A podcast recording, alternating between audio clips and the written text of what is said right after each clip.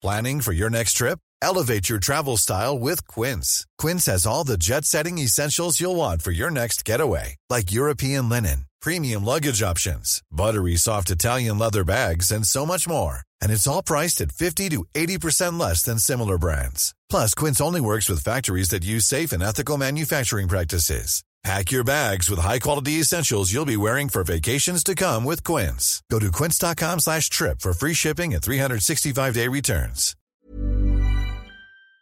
Hubo un operativo de búsqueda de un bebé indígena que desapareció a finales de junio, esto en un mercado. Vamos a platicar con eh, Jorge Yavén Abarca, fiscal general de Chiapas, porque resulta que en medio de este operativo descubrieron una red de trata de personas. Señor fiscal, gracias por conversar con nosotros esta mañana. Muy buenos días. Gracias, Lupita. Muy buenos días.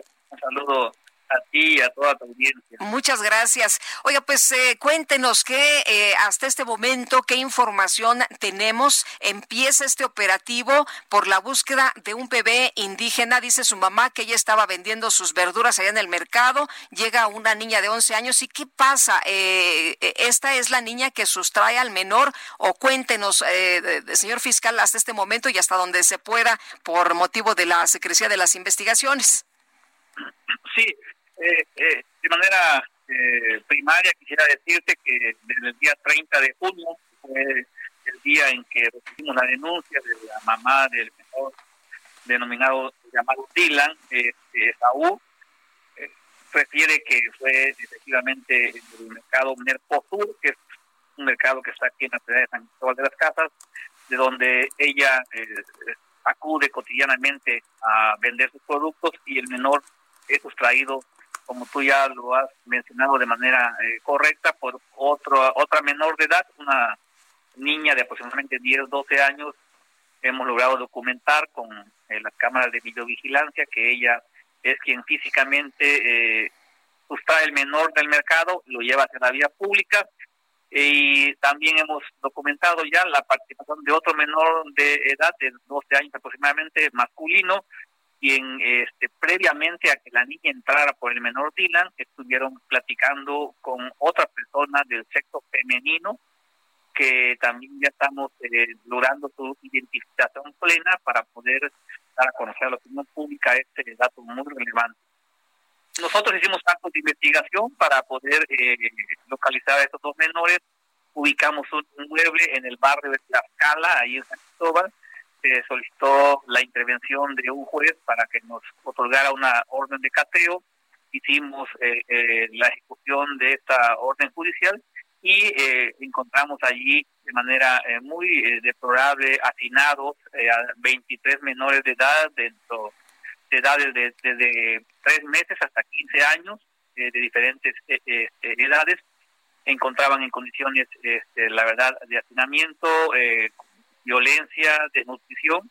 Ya de manera inmediata tuvo conocimiento la Procuraduría de la Defensa del Menor y la Familia del DIF aquí en el estado de Chiapas, quienes están eh, trabajando con ellos para una contención emocional, están checando también el tema de su salud y logramos detener a tres personas del sexo femenino que están vinculadas ya a proceso y que están siendo eh, están enfrentando un juicio por el delito de trata de personas en su modalidad de trabajo forzados. Eh, tenemos información que esto es una red eh, familiar, porque son varias hermanas, eh, esposos, sobrinas, que se dedican precisamente a explotar a menores, dando la violencia, les piden una cuota diaria para que puedan salir a vender a, a vender productos a las calles, regresar con la cuota sino eh, son castigados los menores según recibieron ellos mismos a través de las entrevistas que, hicimos con el apoyo de psicólogas especializadas.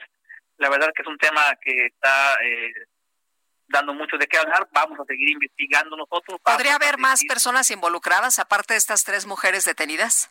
Sí, sí, sin duda refieren los menores que hay eh, otras personas, nos dan nombres, este, solamente a veces nombres, la tía Ofelia, la tía Josefa, o sea, dan nombres de otras femeninas quienes también llegaban a la casa, que también dicen ellas que hay más niños, que tenían más niños que ya no están ahí en la casa.